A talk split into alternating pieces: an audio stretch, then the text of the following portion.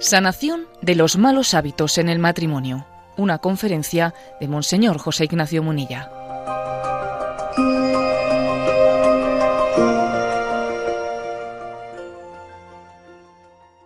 Dios está plenamente implicado en la santidad del matrimonio.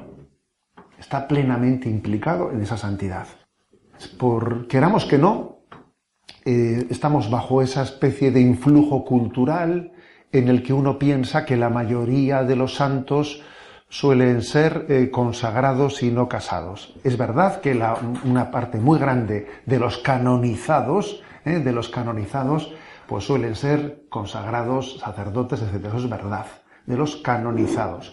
No cabe decir en absoluto que se pueda extrapolar de si, si, la mayoría de los canonizados, pues, son sacerdotes religiosos, luego la mayoría de los santos también. No, no cabe decir tal cosa. ¿eh? Ahí hay muchos, digamos, elementos que no son, eh, pues, controlables.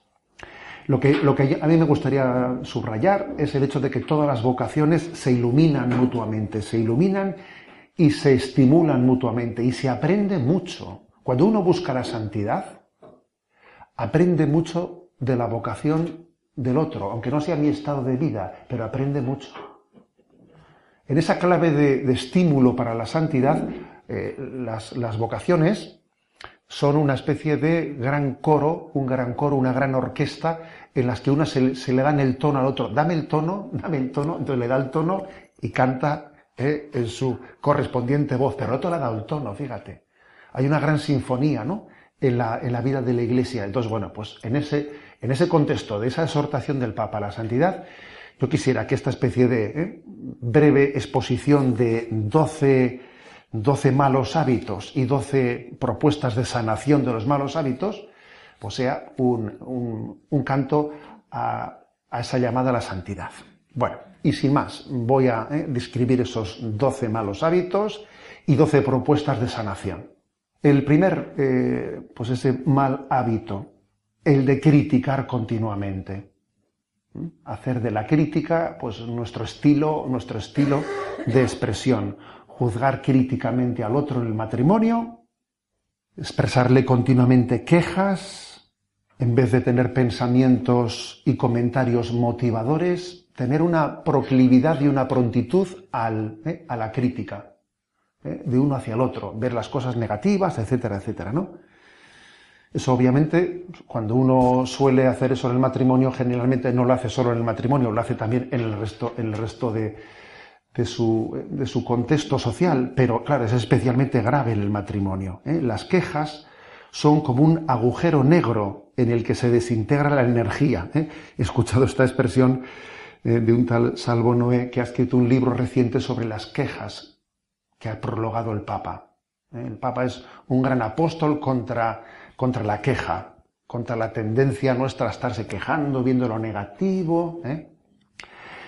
Bien, pues el que tiende a ver lo negativo en el seno del matrimonio, en sus hijos, en su mujer, en su marido, el que tiende a ver lo negativo, aunque él no se dé cuenta, lo está generando. Lo está generando. En el fondo es lo que esperas, es lo que esperas. Y detrás de esa tendencia a la crítica se suele esconder una tendencia que, esa tendencia hipercrítica se suele escudar en el perfeccionismo. Y claro, el perfeccionismo pues, pues puede parecer pues una, una causa justa, y de hecho alguno incluso diría, pues no, ¿no dice acaso el Evangelio, sed perfectos como vuestro Padre Celestial es perfecto? Eso es puro Evangelio, ¿no? Pero no, no. La verdad es que cuando el Evangelio dice, sed perfectos como vuestro Padre Celestial es perfecto, está hablando en otra clave, en otra clave. Nosotros no debemos de confundir santidad con perfeccionismo, que son dos cosas distintas. Un santo puede tener defectos, aunque no pecados. Si tuviese pecados no puede ser santo, ¿eh? pero defectos sí, porque no todos los defectos son pecado. ¿eh? Hay defectos, oye, pues que, que son carencias, que son de alguna manera, pues pues, una carencia de talentos. ¿eh? carencia de talentos, que ciertamente a uno pues, no, tiene determinadas capacidades, puede tener carencias, defectos, ahora esos son pecados. ¿Se puede ser santo teniendo defectos? Sí. Porque una cosa es la santidad, otra cosa es el perfeccionismo. Dios, para hacernos santos, no nos hace perfectos. ¿eh? No, pues esto, es, muy importante y esto hay que decírselo pues, eh, a las personas que también padecen pues, incluso desequilibrios. A ver, ¿se puede ser bipolar y ser santo? Pues sí. ¿eh? ¿Se puede ser una persona claramente con tendencia depresiva, depresiva, un maniático, un no sé qué y ser santo? Pues sí. Es el escenario en el que Dios ha querido que lleve a cabo su, su santidad, ¿no? Y muchas veces las críticas, las críticas que podemos tener en el seno de la familia, eh, no, no están contando con este factor, no cuentan con él. Tenemos que cultivar el ejercicio de la intuición para percatarnos de cómo Dios ha puesto junto a mí a la persona que necesito para mi santificación. Dios quiere servirse ¿eh? de las virtudes de mi cónyuge para mi santificación y ojo, y de sus defectos también se sirve para mi santificación. ¿O no? ¿Eh? Es el escenario querido por Dios para que se lleve adelante, ¿no? Esa, ese camino. Por tanto, frente, frente al primer hábito dañino en matrimonio, ¿no? Frente al el de criticar continuamente, yo creo que la, la respuesta, la sanación de ese hábito es contar con que también los defectos de los demás forman parte del designio de Dios de nuestra santificación. Y los míos, claro. ¿eh? Porque muchas veces cuesta mucho también aceptar las propias limitaciones de uno mismo. ¿eh? Segundo hábito dañino, dividirlo todo entre lo de él y lo de ella. ¿eh? Hacer una especie de división, ¿no? De, lo suyo y lo mío, sus cosas, mis cosas, sus amigos, mis amigos, sus aficiones, mis aficiones, su cuenta corriente, mi cuenta corriente. A veces en el matrimonio se, van desarrollando las cosas en estas categorías. ¿eh? Hasta el punto de que los niños llegan a decir, esto es de papá, esto es de mamá, sabes que ya, ya han identificado ya claramente el territorio de las cosas, han entendido el mensaje, ¿eh? lo han entendido. Y obviamente detrás de eso, detrás de eso hay tela, ¿eh? hay tela, porque dice el Evangelio, donde está tu tesoro, ahí está tu corazón. Luego, si en el matrimonio uno está viendo que hay territorios, ¿eh? territorios eh, privados, personales, ¿no? que no llegan ¿no? a formar parte de, de la comunión, eh, quiere decir que el corazón, donde está tu tesoro, ahí está tu corazón, que el corazón todavía tiene falsos tesoros que le impiden vivir la plena comunión. ¿Mm? Lo propio del matrimonio es ser una sola carne. Y ser una sola carne, pues quiere decir compartirlo, compartirlo todo. Eh, yo recuerdo que a veces a los, a los, mm, a los que, a los que cuando preparaba, ¿no? Pues siendo párroco de Zumárraga, hacía cursos preparando los, los matrimonios y les explicaba el signo de las arras, el signo de las arras, que es un signo que es optativo, no es obligatorio en la liturgia matrimonial, ¿eh? hacer el signo de las arras. Pero les decía que si de hecho no es obligatorio ¿eh? Hacer el signo de las arras, todo lo mío es tuyo y todo lo tuyo es mío, es porque ya está implícito en el te entrego mi corazón. Es que si te entrego mi corazón, obviamente te entrego con todas las consecuencias, con todas las materialidades, con todas las, con todas las concreciones, ¿no? Con todas las concreciones. Si no es obligatorio en la liturgia mm, hacer el rito de las arras, es porque en ese te doy mi corazón plenamente, que es la fórmula central, ¿no? Te amo en las alegrías, en las penas, en la salud y en la enfermedad, está implícito todo.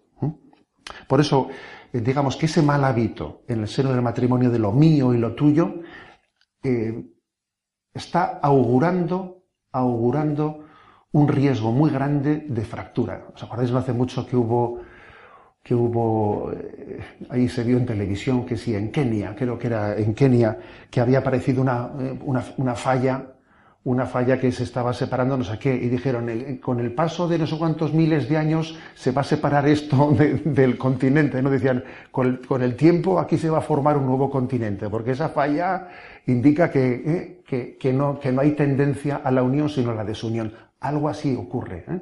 en el seno del matrimonio, cuando, aunque no sea de facto una ruptura, se está poniendo el corazón en territorios privados y no comunes. ¿eh? Eh, la, sanación de este mal hábito, pues obviamente tiene que ser por elevación, por elevación. Somos de Dios y en Dios lo somos todo el uno para el otro. Yo no me poseo en propiedad. Esa es la, respuesta adecuada a este lo mío y lo tuyo. Recuerdo la película esa de la última cima eh, sobre la vida de Pablo Domínguez, en la que cuando le entrevistaban al padre de Pablo, decía él que le impresionó mucho que el día de la ordenación de sacerdotal de Pablo, él le dijo a su padre, mira papá, yo a partir de ahora ya, ya no me poseo en propiedad. Yo ya no soy mío. ¿Mm? Soy de Dios. Y de Dios, obviamente, pues ya no, no, tengo, no tengo nada que no sea de Dios. Vamos, lo que tengo es de Dios. Bueno, si lo que tengo es de Dios, ya no hay mío y tuyo. Todo es de Dios y en Dios es para todos. ¿eh? Tercer hábito pernicioso, del cual se suele subrayar mucho en los centros de orientación familiar, poner el matrimonio en espera mientras se cría a los hijos. Muchos de los matrimonios que se acercan a los centros de orientación familiar suelen tener este tema un poco de fondo, poner en espera ¿eh? el matrimonio mientras que se crían los hijos. Además esto es fácil porque el reto de la educación de los hijos es tan grande es tan grande que lo exige todo, que lo llega a absorber todo. ¿Mm? Pues claro, existe ese riesgo. Es tan fuerte ¿no? el reto de, llevar adelante la educación de los niños que, que pueden haber cosas muy importantes que estén quedando orilladas. Y sin embargo, ese es un, reto ante el que no podemos ceder. Habéis escuchado más de una vez en estas charlas el que nuestros hijos no necesitan un super aitá, un super papá y una super mamá, ¿eh? una super mamá. No, necesitan una aitá y una mamá que se quieran mucho y que les den la gran lección de la vocación. La mayor lección que se puede dar en el seno de, una familia es la lección vocacional. ¿Mm? Enseñarles, mostrarles cómo nos amamos, esto es lo que permite, esto es lo que permite aprender la lección de la vida. Mirad cómo se aman, mirad cómo se aman. Eso es lo que genera un suelo seguro, un suelo firme para nuestros hijos.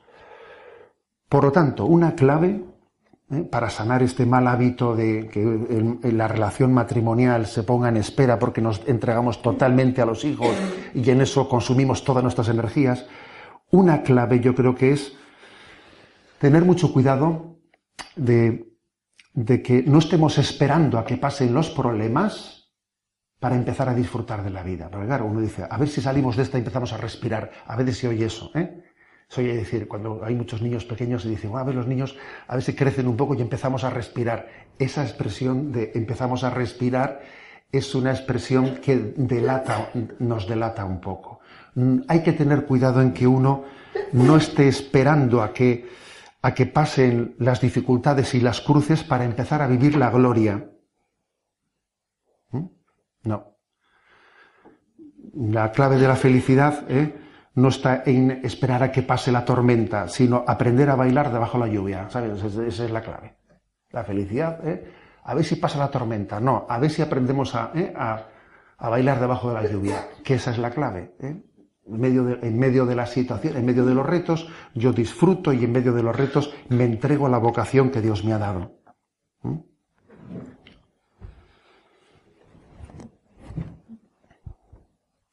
Cuidado, por lo tanto, ¿no? Cuidado con que, mm, con que el demonio ejerza, ¿no? Esa tentación de dividirnos, de dividirnos, de tensarnos en el matrimonio a la hora de afrontar los problemas. Es una gran tentación. ¿eh? En todo caso, incluso no, pues diciendo, bueno, pues ya dejaremos esto para más tarde, lo dejaremos para más tarde. Tercer mal hábito. Darse mutuamente las obras, ¿eh? las obras. ¿Qué quiere decir eso? No? Pues que en vez de darnos lo mejor de nosotros mismos, eh, pues mm, en todo momento, pues eso hacerlo en un primer momento y luego ya a partir de ahí a vivir de las rentas. Eso es como cuando alguien eh, eh, contrata, eh, pone ese ejemplo en ese artículo al que me he referido, cuando alguien contrata un canal de televisión de cable, primero para que compre, pues le, le, ofrecen pues una, una retransmisión de eventos mm, buenísima, ¿no? y una vez que lo has comprado, a partir de allá, pues eh, lo, que te, lo que te ofrece ese cable, pues es nada, eh, lo, que, lo que te ofrecen todos los demás. Para que piques te han, te han puesto una oferta de no veas tú, eh, y ahora, ahora que ya lo has comprado, a partir de allá todo es más de lo mismo. Eso puede ocurrir en nuestra vida, en nuestra vida matrimonial, que al principio nos damos lo mejor de nosotros mismos, pues para enamorarle, para, como se dice, meterle en el bote, y luego ya vivimos de las obras. Y obviamente esto es lo muy contrario a la esencia, a la esencia del amor, que por su dinámica siempre tiene que estar creciendo. Donde quiera que se trate de amor, no hay nada definitivamente conquistado. El amor eh, es una, eh, por su propia dinámica está llamado a un continuo crecimiento. Un amor que no crece es un amor enfermo. ¿Mm? No se puede vivir de las rentas, ¿no? en lo que, en lo que el amor se refiere. Ser cristiano exige vivir en situación de marcha y de conquista. El camino dura toda la vida. El amor solo se conquista con amor. Lo mejor de tu vida, el reto principal de tu vida está por llegar. Bueno, yo ya la batalla principal la di. No, el reto principal de mi vida está por llegar, ¿no? Bueno, Mm, ¿Cómo se sana este mal hábito? Ese mal hábito de darse las obras en vez de darse lo principal. Pues mm, hay una cosa bien clara, es la conciencia, la conciencia de que un cristiano tiene una llamada a vivir en un estado de conversión permanente, a entender que la conversión, la conversión no es un acontecimiento del pasado, sino que es un, un acontecimiento. Es verdad que una primera conversión la primera conversión de nuestra vida pudo, pudo acontecer en una situación y en un momento determinados. Pero lo que se llama segunda conversión, la segunda conversión de la vida, que es ver de qué manera, de qué modo, en qué situación eh, mm, Dios quiere que, que, le sirvamos y nos entreguemos a Él, la segunda conversión está aconteciendo permanentemente toda nuestra vida. El mayor regalo que podemos hacer a una familia es nuestro deseo y nuestra voluntad de conversión permanente. Quinto hábito pernicioso, guardar rencores y llevar la cuenta. ¿Mm? Eh, quien es muy sensible especialmente suele tener riesgo de ser también rencoroso. No siempre, pero puede serlo, ¿no? Y ojo con ello, porque es muy importante que, esa hipersensibilidad que tiende al rencor sea mortificada. Porque cuando uno tiene la tendencia de apuntar en el debe las cosas que ha hecho el otro, cuando utiliza las heridas del pasado como munición en las discusiones, cuando los desahogos saca los trapos sucios del pasado y venga y dale que te pegó, pues eso eso es minador, mina mucho, ¿no? Mina, crea desconfianza e impide la construcción del futuro. Y al igual que solemos, que solemos decir mucho que no, que es imprudente corregir a un hijo de un tema poniéndole como ejemplo, pues mira a tu hermano, pues mira a tu hermano, pues mira a tu hermano, es imprudente hacer eso.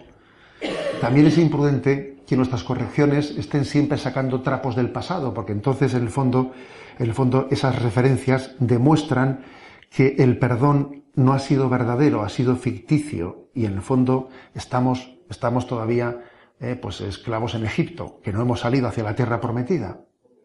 ¿Mm? Bueno, frente a este mal hábito, frente a este mal hábito, es importante el rezo, o sea, la comprensión del Salmo 129, de ese versículo que dice, si llevas cuenta de los delitos, Señor, ¿quién podrá resistir? Fijaros, ¿eh? Y dice, pero de ti procede el perdón y así infundes respeto. Qué curioso que Dios infunda respeto perdonando. de ti procede el perdón y así infunde respeto. Nosotros diríamos que se, que se infunde respeto pues cuando se da un escarmiento. Va a dar un escarmiento para poner respeto. Y el Salmo dice, de ti procede el perdón. Y así infunde respeto.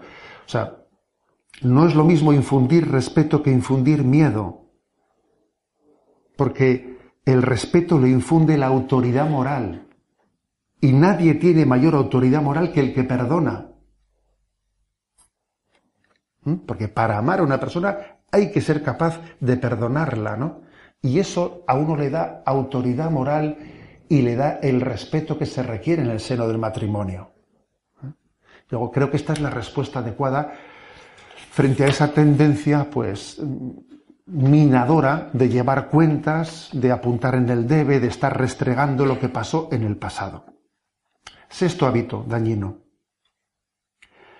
Confiar más en los sentimientos que en los compromisos. Me refiero con los sentimientos, porque hoy en día es muy frecuente que se confunda amar con sentir. ¿Qué es el amor? Un sentimiento. Incluso cuando se dice no te gusta esa persona, muchas veces se confunde amas o que si te gusta la persona. Estamos en una cultura en la que se confía más en los sentimientos que en los compromisos, ¿no? Y los sentimientos, y no digamos las emociones, son volubles y no pueden ser tomados como nuestros principales consejeros. Y además el sentimiento, pues no es algo, mm, digamos, un principio incuestionable. El sentimiento es educable, debe ser educado, no debe de ser absolutizado, ¿no? Como a veces se le absolutiza, que es que si, si uno ha tenido un sentimiento, pues eso es incuestionable.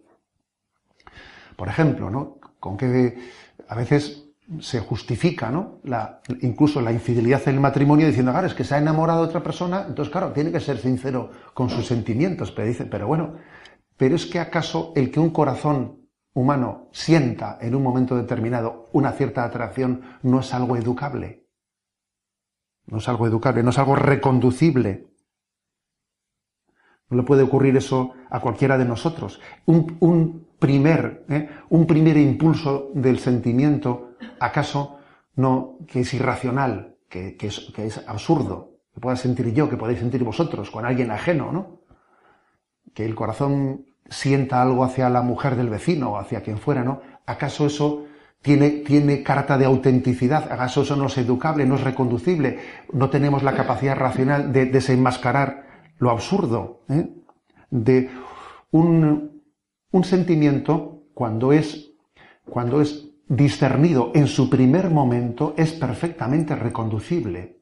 Otra cosa es que le, le, dejemos ir creciendo y adueñarse de nosotros hasta que tenga una carta de ciudadanía que nos lleva a tener la incapacidad de gobernar nuestra vida. Ya sé que esto que estoy diciendo choca totalmente con la cultura romántica. ¿eh? Porque la cultura romántica lo que dice es que, claro, los sentimientos son, son los sentimientos, ¿no? Es lo que venga, ¿no? Es que me, ha sido la flecha de Cupido y ¿qué se va a hacer? Me ha pegado la flecha a mí, entonces como la flecha me ha pegado, pues ¿qué le voy a hacer? No tengo más remedio porque la flecha me ha infectado, ¿no? Mira, dice, ¿no? ¿Cuál es la concepción del amor romántico? Eh, el amor romántico dice, que el amor, por su propia naturaleza, tiene que ser espontáneo, libre, eh, y que es incompatible con que alguien, de alguna manera, eh, se comprometa con ello, porque es algo que es impredecible. El amor es impredecible, yo no puedo comprometerme, ¿no? Se formula así, tú no puedes comprometerte a tener unos sentimientos, porque eso es contrario a la esencia del amor. En el momento que intentas atarlo, estás pervirtiendo el amor. Esa es la concepción del amor romántico. Es la concepción de que, incluso dicen, de que en realidad el enamoramiento se acaba cuando te casas, porque como, eh, ahí te has atado, eso ya no es enamoramiento, estás atado, estás por compromiso, pero no estás por... ¿eh?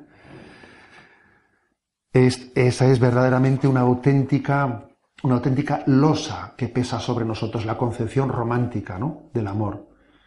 Y lo cierto, lo cierto es que no es verdad que el que se compromete ame menos, todo lo contrario, el que tiene miedo a comprometerse es que no ama, que es distinto.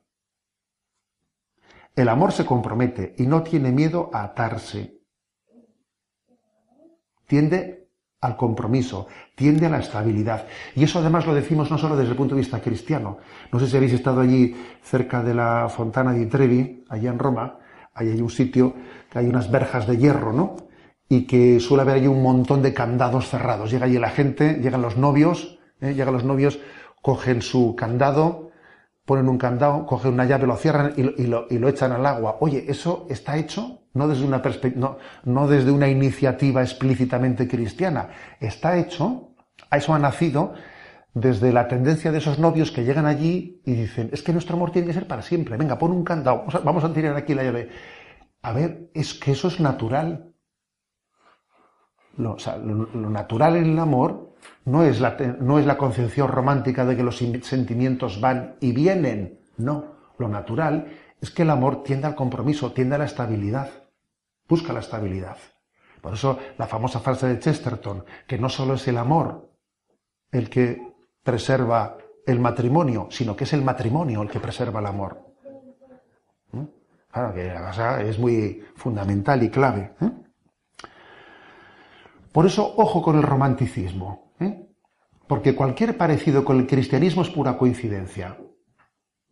Lo del corazoncito ese con la flecha no tiene nada que ver con lo del corazón y la lanza traspasada del corazón de Jesús. No tiene nada que ver. No tiene nada que ver. Cualquier parecido es pura coincidencia. ¿Mm?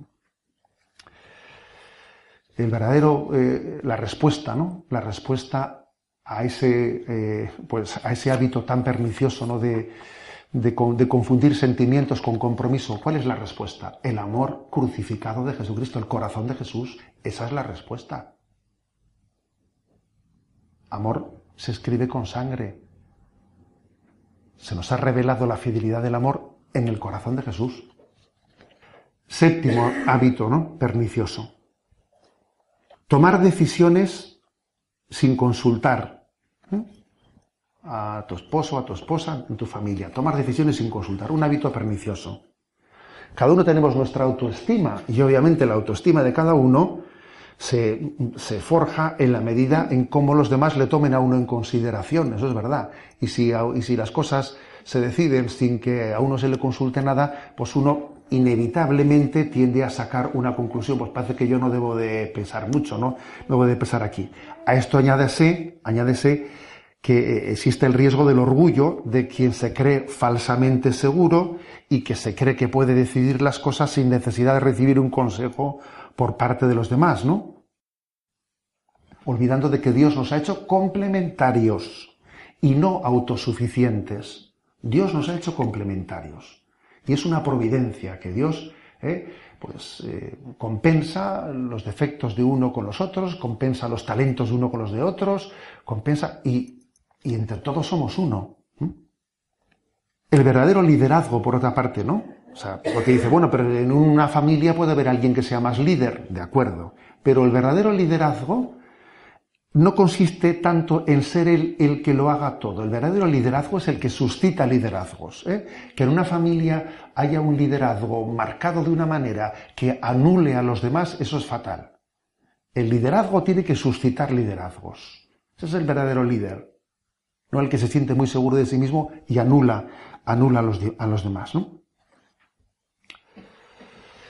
Bueno, la, la, sanación de este mal hábito, pues tiene que ser obviamente la de confiar en Dios, que también requiere confiar en el cónyuge, porque si uno confía verdaderamente en Dios, confía verdaderamente en los demás. Eso de que dice, hijo, yo es que únicamente me fío de Dios. No, tampoco te fías de Dios. El que confía en Dios confía en los demás. ¿Eh? Y para decidir en comunión, ¿eh? en comunión, pues obviamente hay que hacer actos de confianza, actos de confianza. Por ejemplo, cuando alguien dice lo que tú digas, ¿eh? lo que tú digas, bueno, depende del tono con que se diga eso, ¿no? Porque claro, lo que diga, lo que diga, lo que diga tu madre. Yo recuerdo que en mi infancia escuché muchas veces lo que diga tu madre. ¿eh?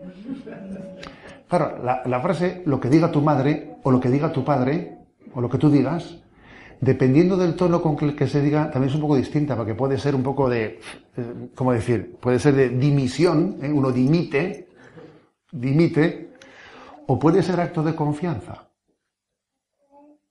Entonces yo creo que la clave está en que en la forma en la que se hace ese acto de confianza, lo que diga tu madre, lo que diga tu padre, lo, que te parezca prudente, venga, eh, tiene que ser no dejación, no indiferencia, sino acto de confianza. Lo hemos hablado, lo hemos visto, pero venga, decide, decide tú.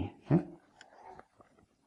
Octavo hábito, que esto igual os va a llamar un poco la atención. ¿eh? Octavo, octavo hábito pernicioso, dice, intentar cambiar al otro. Dice, no, bueno, puede parecer un poco sorprendente, porque ya sabemos que forma parte de nuestra vocación matrimonial el orar por la conversión del cónyuge, ¿no? El orar por la conversión del otro, etc.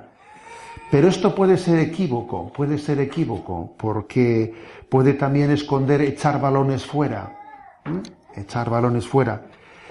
Y lo que, lo que está claro es que lo que Dios quiere, lo que, la única parte del matrimonio que es inequívocamente seguro que Dios quiere que cambies, ¿eh? Es esa que tú ves cuando te miras al espejo. O sea, eso con toda seguridad. ¿eh? Eso, ahí hay una certeza de necesidad de conversión de la que hay que partir. Por ello, a la hora de esperar, de desear y de pedir la conversión, ¿eh? del cónyuge, es importante priorizar la propia, superar totalmente el esquema de que el otro es el problemático y yo soy el santito. Hay que superar completamente ese esquema. La sanación de este, de este mal hábito, de pensar que el problema es el otro, pues tiene que comenzar por un principio de sabiduría que consiste en aceptación, aceptación de mis límites, ofrecimiento de mis límites, autocrítica y confianza en los tiempos y en los planes de Dios para los demás. Dios tiene tiempos, Dios tiene sus modos, Dios tiene sus caminos que yo no controlo. Y, espero y confío en ellos, ¿no? Es el principio de sabiduría. Del que no cae en el error de, de, que lo mío, lo prioritario es intentar cambiar al otro. Repito, ¿eh? la aceptación de algo que yo en principio no está en mi mano cambiar. Lo acepto. Segundo, lo ofrezco. Tercero, comienzo por mi autocrítica. Y por último, confío en los tiempos y en los planes de Dios para que, para que todo sea transformado. Noveno hábito pernicioso. Planificar una estrategia de salida. ¿A qué se refiere? Bueno, pues que que cuando uno comienza en el seno del matrimonio a pensar en su mente, a barajar las, hipótesis de fracaso, va mal. O cuando empieza a, fantasear cómo sería mi vida si yo me, si se rompiese mi matrimonio, cómo, cómo sería la, cosa, de qué manera yo me desenvolvería, mal asunto. No digamos nada si empieza a amenazar con la posibilidad, ¿no? Pero el mero planteamiento de la planificación o del pensamiento ya supone una herida con la que no se debe de jugar. Así de claro. ¿eh? Aunque, aunque, dice, pues aunque dice, bueno, pero tampoco va en serio. No importa que no vaya en serio. ¿eh? Yo recuerdo que, que estando, estando en la mili, ¿eh? que hice la mili ahí en ventas, en el, cuartel de ventas que ya no hiciste, tú eras, no era, yo soldado pater, era, entonces era párroco de Zumárraga, y me acuerdo que, que me pusieron pues a cuidar en la enfermería a los, a los chicos ¿no? que estaban en enfermería, muchos de los cuales recorrían, entonces había el servicio militar obligatorio, recorrían a pegarse unos cortes en las venas, ¿sabes?, para que les liberasen. Y claro, me decía el coronel, me decía, pero mire, es que hay que intentar distinguir entre los que se han intentado ¿eh? cortárselas en serio o cortárselas en bromas. Y yo le decía, mire, eh, yo creo que el que ha hecho la barbaridad de empezar a jugar con que me corto pero no lo hago en serio, ya tiene la cabeza suficientemente mal. Es que, es que le decía, no, no hace falta que, que lo haya hecho en serio, es que yo le liberaría rápidamente, le diría, le diría, porque no, ya es, ya es bastante mal moral el haber jugado con eso. Porque hay cosas con las que no se juega con las que no se juega, ¿no? Pues algo pasa también con el tema de la ruptura matrimonial. A ver, hay temas con los que no se juega y uno de ellos es, es el de la estabilidad matrimonial. Ni se juega, ni se fantasea, ni se, ni se envida, ni se envida. ¿eh? Eh, creo que eh, en eso tenemos que ser súper, eh, digamos, claves, ¿no? O sea, claros, claros con nosotros mismos. Hemos hecho un compromiso ante el sí de Jesucristo y el sí de Jesucristo no se negocia, no se negocia. ¿Cuál es la, la sanación de, esta, de este mal hábito?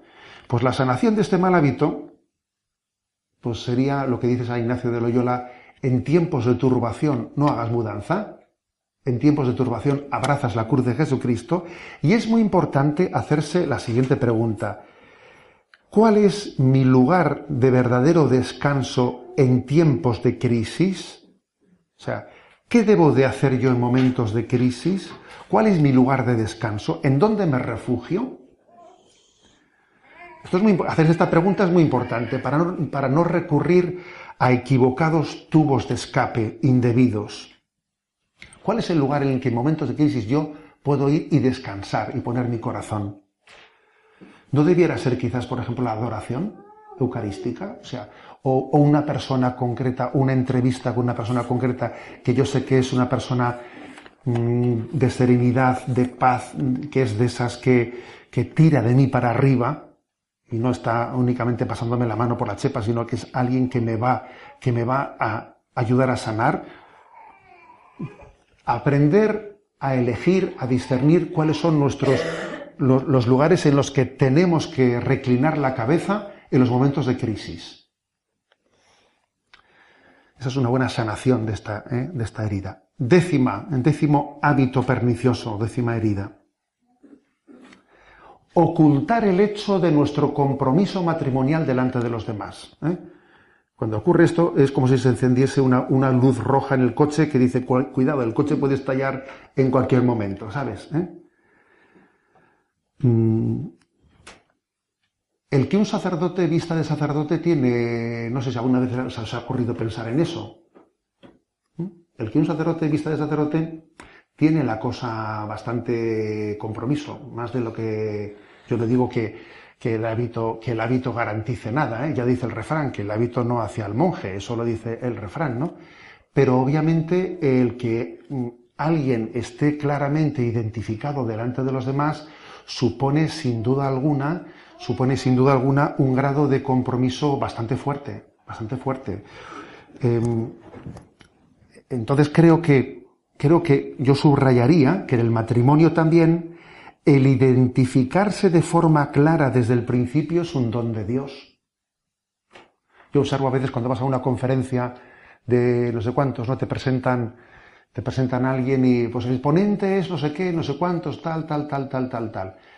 Y luego coge él y dice, bueno, se han olvidado decir lo principal, estoy casado y tengo tres niños. Y dice uno, buena señal que alguien haya dicho eso, ¿sabes? Buena señal que él mismo en su presentación se haya manifestado de una manera tan clara, ¿no? Tan clara. A veces ocurre, ocurre que en nuestra vida podemos estar muy marcados. Y el estar muy marcado, hombre, yo estoy muy marcado, por ejemplo. ¿eh? ¿Eh? Yo estoy bastante marcado. ¿eh? Y estar bastante marcado es una cruz. Pues hombre, pues puede serlo. Pero es una gracia, ¿eh? es una gracia. Es una cruz, pero es una gracia que te preserva de muchos males, que te preserva, que te preserva de muchas tentaciones, que te ayuda en medio de ellas, porque sabes también que, que ese sí que has dado a Jesucristo es un sí público y que los demás tienen derecho a esperar de ti, también tienen derecho a esperar de ti.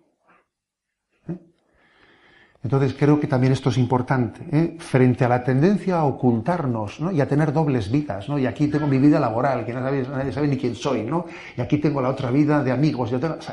frente a esa especie de planteamientos en los que soy un poco camaleónico ¿eh? y en cada ambiente me, me, expreso de una manera, ¿no? Es que aquí estamos en LinkedIn, y entonces, bueno, en LinkedIn lo, que estás un poco haciendo, el, perfil, el perfil un poco técnico, ¿no? Aquí no va a decir que tengo esposa y niños, pero ¿qué, qué es eso de, de ámbitos distintos en los que dependiendo de dónde estoy? No. Yo creo que nosotros no tenemos un, una identidad única, no, no distinta, no diversa. Y me parece importantísimo que uno se identifique, pues como casado, como padre, como padre, desde el minuto uno primero con cualquiera, ¿sabes? Parece importantísimo. ¿Cuántas cosas se hubiesen sanado de haber acontecido esto desde el primer momento? Las cartas claras desde el primer momento, ¿sabes? Dios, bendice ese planteamiento. Un décimo, un décimo mal hábito. La pornografía. Vamos a. ¿eh? Este es un tema en el que yo creo que vamos tomando conciencia del daño tan inmenso que eso puede llegar a hacer ¿no? en el seno, en el seno de, la, de la familia del matrimonio. Cuando la pornografía llega a nuestra a la intimidad del hogar y se puede presentar como un entretenimiento inocuo y hace y es una bomba una bomba lapa ¿eh? conectada dentro debajo de, en, el cimiento del matrimonio las fantasías sexuales al margen del cónyuge son también una infidelidad matrimonial son infidelidad matrimonial ¿eh? fíjate que dice que dice Jesús, ¿no? El que mire a una mujer deseándola ya cometió adulterio en su corazón. No sé si os acordáis de un lío que le montaron a San Juan Pablo II en una ocasión por haber dicho, no, recuerdo en qué lugar, hizo unas, unas declaraciones diciendo que, que mirar, mirar de una manera eh, pues impura eh, pues, en el seno del matrimonio a otra persona era infidelidad. Bueno, y se montó un lío, un lío tremendo, ¿no? Porque el Papa ya ha dicho, bueno, pues si lo dice el Evangelio. ¿eh?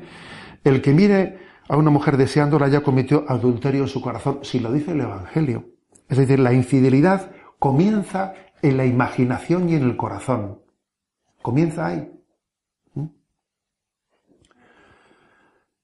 No basta con ser monógamo en los principios, sino que es que tiene que ser en los afectos, en los afectos. ¿Mm?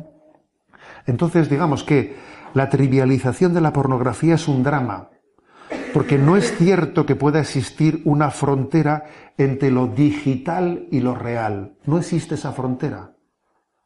Para empezar, eso ya es real, porque hay una persona que se está prostituyendo y que partimos, partimos de una de, un drama personal de una persona, ¿no? Que está siendo manipulada, que está sometiéndose a, a una esclavitud, pues por ganar dinero.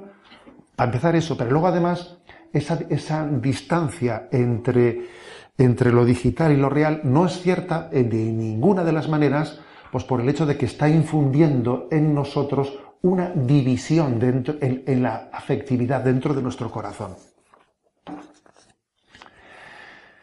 Y bueno, pues eh, la sanación, ¿eh? la sanación de, este, de esta gran herida, la sanación tiene que ser el acompañamiento de esas heridas que están debajo de estas esclavitudes. Porque es curioso que, el mundo de la pornografía, a través de Internet, ha llegado a visualizar grandes mm, heridas que permiten que existan adicciones rápidamente, porque es difícil entender cómo alguien puede hacerse adicto a algo a lo que odia.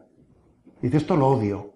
Y sin embargo, genera en mí, genera en mí eh, tal poder de atracción que me, o sea, me veo adicto a lo que odio. ¿Y cómo es posible eso? Pues es posible porque tenemos dentro de nosotros unas heridas más profundas de falta de madurez, unas heridas afectivas que nos han dado una, una inseguridad en nosotros mismos y terminamos no siendo dueños de nuestra voluntad. Y entonces cuando uno eh, tiene esa inmadurez, que no, que no, tiene, que no tiene el dominio de su voluntad, es fácilmente presa pues, de las adicciones. ¿no? O sea, estos comportamientos compulsivos adictivos dejan, o sea, revelan la existencia de inmadurez en nosotros, de inmadurez, de heridas que necesitan ser acompañadas y sanadas.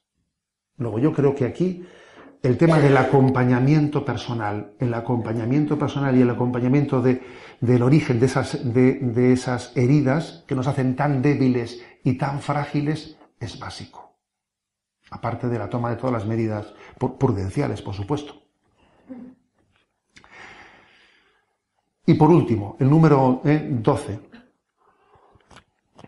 Digamos, eh, el último hábito pernicioso y la última propuesta de sanación, ¿no? Nos va a llamar la atención, quizás la última, porque en el fondo esto es como dice ¿no? los mandamientos. Estos diez mandamientos se encierran en dos. Bueno, pues es que este último, tal y como ha sido escrito, lo, resume todo lo anterior. El último hábito pernicioso dice ser egoístas. Claro, es que de fondo esto lo, genera todo lo anterior, ¿no? Creo que es importante que reflexionemos, ¿no? Que el egoísmo por su naturaleza es totalmente incompatible con el matrimonio. Ser egoísta y estar casado es una bomba. Es como ser ateo y ser cura. Es que un cura ateo tiene un problema, ¿eh? Tiene un problema. ¿eh? ¿Qué crisis? ¿Qué crisis de identidad? Bueno, ojo, ¿eh? que eso puede ocurrir que un cura tenga problemas de fe y menudo sufrimiento. Pues lo mismo pasa en un matrimonio, ¿eh? que uno tenga vocación a la comunión y, conviva con un, e, con un, egoísmo, menudo sufrimiento, ¿sabes? O sea, es una bomba, es una bomba que, a ver cómo, lógicamente, ese cura que tiene problemas de fe y es sacerdote, o ese sufrimiento tan grande, tiene que abordarlo, tiene que abordarlo totalmente. Lo mismo pasa en el matrimonio, ¿no?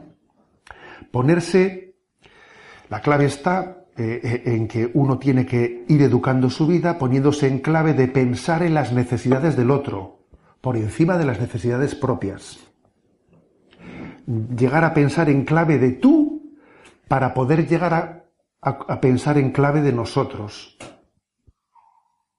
No ver las cosas únicamente desde mi perspectiva, ¿no? Desde mi perspectiva. ¿Mm? Esto es esto es clave, ¿eh? se, dice, se dice que en la relación con el otro, en el matrimonio, uno no tiene que ser, no tenemos que ser un termómetro, sino un termostato. Me llamó la atención cuando escuché esto. ¿eh? ¿A qué quiere decir esto? Termómetro, ¿eh? se, se dedica un poco a medir la temperatura del otro, pero el termostato es alguien que tiende a compensar o ser factor de cambio en el ambiente. ¿eh?